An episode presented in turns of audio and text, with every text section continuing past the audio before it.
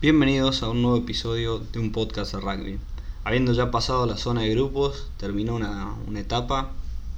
Quiero hablar de lo que fueron los cinco puntos altos, las cinco alegrías, si se quiere ponerlo así, de este mundial, y las cinco decepciones o puntos bajos de, de la zona de grupos y qué, no, qué me llevo de este mundial y qué, qué analizar, qué acordarse un poco para esto. Así que arranquemos con, con las decepciones, mejor así terminamos en un punto alto. Los puse en 5, las dividí en 5. La, número 5 no, no me molestó tanto, pero sin embargo estaba. Muchos partidos muy cerca de otros. Esperaban el mundial, pero sobre todo para lo que son las naciones tier 2, la, los equipos chicos, por decirle así, les cuesta muchas veces mantener un buen nivel jugando así a, 3-4 días, a todos los equipos les cuesta, pero sobre todo cuando, cuando no es una nación de primer, de primer nivel en cuanto a rugby, se nota mucho. Y eh, principalmente en el grupo de Uruguay, Georgia y Fiji, principalmente el partido de Georgia-Uruguay, había una...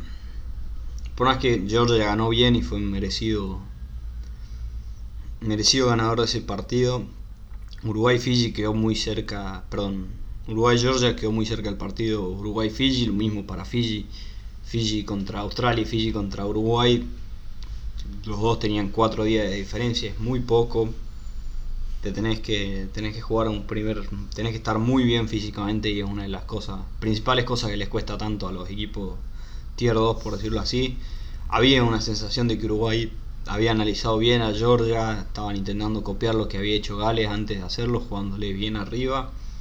Sin embargo, Uruguay estaba muy cansado, se los notaba cansados y contra un pack georgiano ir cansado es, es casi suicidio, así que bueno. Número 4 también muy menor, pero los partidos cancelados, un poco, poco menos de rugby lo que normalmente. Hay partidos que, que no se jugaron y bueno, es lo que hay obviamente prioridad para la seguridad de los jugadores y todo, pero la verdad que si hubieran, yo creo que se podrían haber jugado, era más dedicarse un poquito y, analizar la situación antes. Se, analizó muy a último tiempo, se dejó a último momento. El principal partido que no, no se jugó fue Inglaterra-Francia, lo que probablemente hubiera sido un buen partido pero también Namibia-Canadá, por raro que suene, era la primera oportunidad de alguno de esos dos equipos de llevarse su primera victoria en el Mundial. Alguno de los dos tenía que ganar y se iban a llevar iban a llevar una victoria, lo cual es siempre importante para un equipo empezar a, tener esos primeros, primeros pasos para empezar a mejorar su rugby, por más que no espero que Canadá ni Namibia lleguen al Mundial 2023 siendo candidatos, pero de a poco, de a poco esos equipos empiezan a, mejorar y, y, intentar llegar a un mejor nivel. Así que bueno, dejarlo ahí, sobre todo el partido de nuevo Inglaterra-Francia, Nueva Zelanda-Italia también. Italia, último partido de París en los mundiales. Una lástima que ese partido no se juegue. Y también Namibia-Canadá, por raro que suene, alguno de esos dos equipos iba a ganar y iba a ser la primera victoria del mundial, lo que probablemente iba a ser muy importante para no solo los jugadores, sino para el país en general. Eh, número 3, una mezcla de mezcla de dos. Eh, la decepción de no verlo Italia también. Italia le tocó un grupo complicado con los All Blacks y Sudáfrica. Un grupo bastante definido, era quien pasaba primero. Italia la tenía muy muy complicada.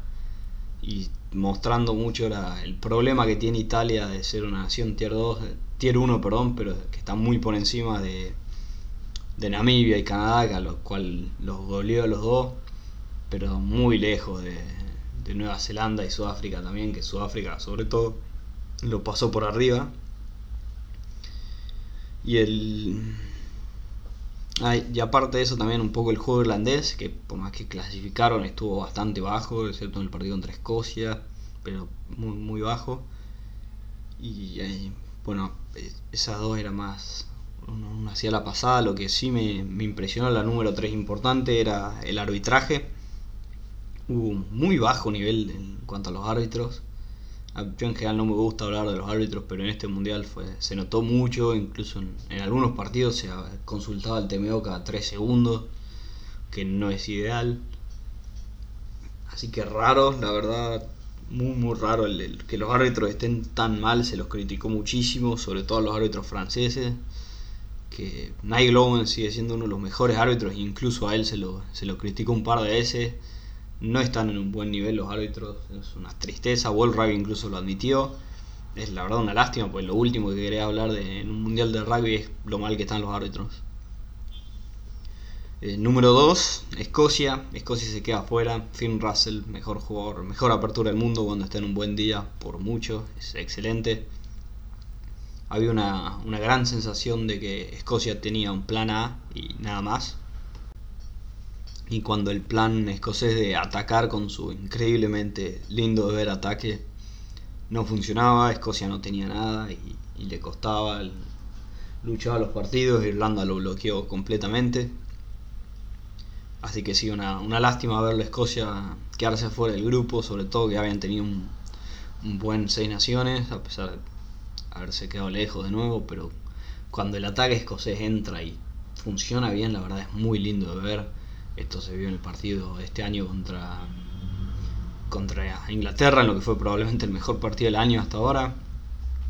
Contra Gales le rompe la defensa después de una jugada espectacular y cuando, de nuevo, cuando Escocia ataca bien y salen las jugadas, es lindísimo ver, es un rugby espectacular para ver que cualquier equipo debería intentar simular un poco, por más que sin Finn Russell es muy complicado.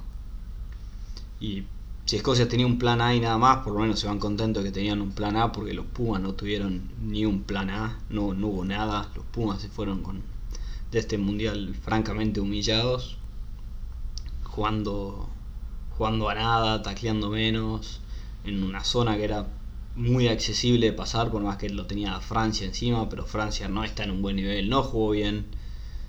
Para mí los Pumas tenían todo para clasificar y tenían todo para hacer un mundial excelente. Este para mí podría haber sido el mundial de los Pumas, pero bueno, eso de nuevo, como ya dije antes, va a ser para un episodio más adelante en el que voy a ir paso por paso de por qué le fue tan mal a los Pumas en este mundial. Así que lo más decepcionante para hacer un, recap, los partidos de Uruguay, Georgia y Fiji, muy cerca todos entre ellos, entonces baja un poco el nivel del rugby. Partidos cancelados y juego italiano. Eh, perdón, partidos cancelados y e Italia que esté ahí en un grupo tan, tan definido. El nivel del juego irlandés muy bajo. Eso sí, muy simple. Número 3, el arbitraje, muy mal arbitraje en esta World Rugby. Ojalá que suban el nivel ahora en, en la etapa eliminatoria. Escocia fuera del mundial y por último obviamente los Pumas fuera del mundial. Mayor decepción del mundial de, Japón 2019. Pero bueno, pasemos ahora a los puntos altos, lo lindo de este mundial, lo mejor de hablar, que, cuáles fueron los momentos altos de, este, de esta fase de grupos en este mundial. Arranquemos de abajo para arriba un poco de luz en lo malo que fueron los Pumas. Número 5, el nivel de carreras Petty Montoya, particularmente esos tres, los tres que saco. Carreras llevaba como suplente, pero inmediatamente se gana un puesto después de que Moyano esté muy mal. Telgi también, si querés ponerlo, cuando entra Delgi y empieza a pisar, la verdad deja. Siempre deja un tipo en el piso, por lo menos, así que. Un poco de punto alto, Petty, el jugador que más robó lines un nivel altísimo el segunda línea argentino, la verdad, para mí por mucho, el, mejor, el mejor jugador. Y Julián Montoya que empezó a ganarse la titularidad después de, ya merecía hace mucho, la verdad cada vez que entra Montoya marca la diferencia. Y mucho trae se va como Traiman. Muy bueno lo de Montoya, la verdad. Gran, gran jugador. Un poco, un poco de alegría en este, en este equipo de los Pumas, que saber que por lo menos algo tenés para el futuro y para el próximo mundial, que los tres jugadores probablemente llegan. Eh, número 5. Probablemente el partido entre Fiji, Fiji Gales y Australia, y Australia Gales. Fiji, Fiji perdón, contra Gales y Fiji contra Australia. Buen nivel de Fiji a pesar de que pierde con Uruguay. Cuando cuando Fiji está bien, la verdad se, los ve bien a, este equipo fillano. Y empezó una, discusión de si se merece estar ser considerado Tier 1 básicamente. Ya voy a hacer un, episodio más hablando cuando termine el mundial sobre Japón y Fiji, particularmente cuál, es su argumento de lo que quieren y en qué momento están. Pero sí, el, nivel de Fiji, buen, buen nivel de los fillanos, la verdad, se tienen que estar contentos. Eh, partido número 2, Gales-Australia. Perdón, partido número 3, punto número 3. Japón-Irlanda, Japón-Escocia. Japón-Irlanda fue un muy lindo partido. Japón le gana siendo mejor equipo a los dos. Eh, Japón muestra que es mejor equipo que Irlanda y mejor equipo que Escocia, lo cual es muy difícil de mostrar. Siendo superior en casi todo a su rival, les ganó muy bien. El partido Japón-Escocia Gana muy bien, muy lindo de verlo jugar. Así que sí, número 3, Japón, Irlanda y Japón-Escocia. Número 2, Gales-Australia. Como ya dije varias veces y analicé tanto ese partido. El mejor partido del mundial para mí sigue siendo Gales-Australia. Muy, muy cerrado. Perdón por el ruido. Pero sí, Japón, perdón, Gales-Australia, partidazo, buen análisis de Gales se muestra de nuevo Gales su altísimo nivel que le gana dos veces a Australia en el mismo año. Un partido cerrado y este equipo de Gales tiene, tiene una mentalidad ganadora y se nota, se nota que están acá para ganar y, tienen chances, muchas chances reales de, de llevarse la copa, mínimo de estar en la final, así que muy muy bueno lo de Gales Australia, para mí sigue siendo el, el mejor partido del mundial. Pero el punto más alto fue sin ninguna duda el partido de Uruguay-Fiji, partido más lindo de ver. Uruguay da la sorpresa, da el batacazo, le gana a Fiji, levanta la mano que vino al, vino al mundial a hacer, a hacer bien las cosas, a mostrar que tienen algo que aportarle al rugby. Muchos jugadores muy buenos. Arata, en este último partido de, de Uruguay contra Gales, Arata mete un box kick de 60 metros, Uruguay la verdad le, juega bien, se le planta bien a Gales, lo tuvo un tiempo con un solo try, así que muy muy bueno lo de Uruguay la verdad. Excelente partido, le gana Fiji, se lleva una victoria merecidísima. Creo que es el primer mundial en que Uruguay le mete un try a todos los equipos de su grupo. El primer mundial que le mete un, un try a alguno de los grandes del rugby, le mete un try a Australia. Muy muy bueno lo de Uruguay, la verdad. Uruguay se lleva es lo que todos nos tenemos que llevar de esta zona de grupos es Uruguay y el, altísimo nivel que mostraron y ojalá que puedan puedan llevar más y mejorar mejorar su nivel de rugby y mantenerse así porque la verdad muy muy lindo lo de Uruguay.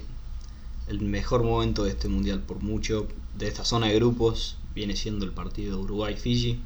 Muchas gracias por escuchar este episodio más cortito de un podcast de rugby se viene dentro de poco otro episodio hablando de la previa de, de los cuartos de final de todos los partidos. Ya lo estoy terminando de darle bien estructura a todo. Así que considera seguir el canal para estar atento.